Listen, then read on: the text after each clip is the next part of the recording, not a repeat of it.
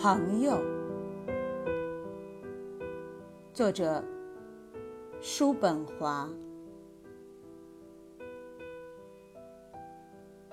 真实不虚的友谊有这样一个前提：对朋友的痛苦、不幸，抱一种强烈的、纯客观的和完全脱离利害关系的同情。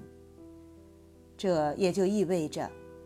我们真正能与我们的朋友感同身受，但人的自我本性却与这种做法格格不入。所以，真正的友谊就像那些硕大无朋的海蛇一样，要么只是一种传说，要么只存在于别的地方。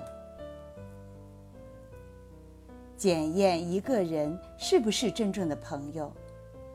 除了一些需要得到朋友的确切帮助和做出一定牺牲的情形以外，最好的时机就是，当我们告诉他恰逢某种不幸的时候，在这一刹那，他的脸上要么显示出一种真心的、不含杂质的悲哀，要么就是一副镇定自若的样子，或者。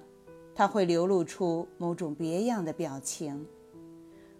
后两者都证实了拉罗什福科的那句名言：“从我们最好的朋友所遭遇的不幸中，我们总能找到某种并不会使我们不悦的东西。”在类似这种时候，一般我们称之为朋友的人，甚至掩饰不住脸上一丝满意的笑容。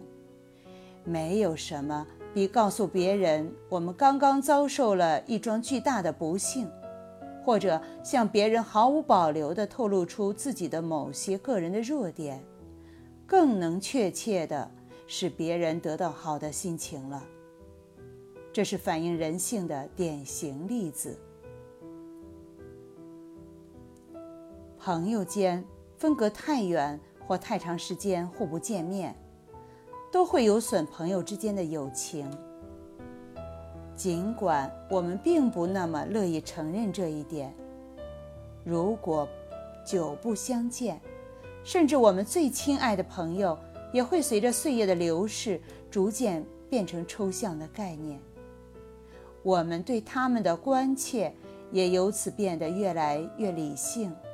甚至这种关系只是一种惯性的作用，但对那些我们朝夕相见的人，哪怕那只是我们宠爱的动物，我们都能够保持强烈和深切的兴趣。人的本性就是如此的受制于感官。朋友都说自己是真诚的，其实敌人。才是真诚的，所以，我们应该把敌人的抨击、指责作为苦口良药，以此更多的了解自己。患难之交真的那么稀有吗？恰恰相反，我们一旦和某人交上了朋友，他就开始患难了，就要向我们借钱了。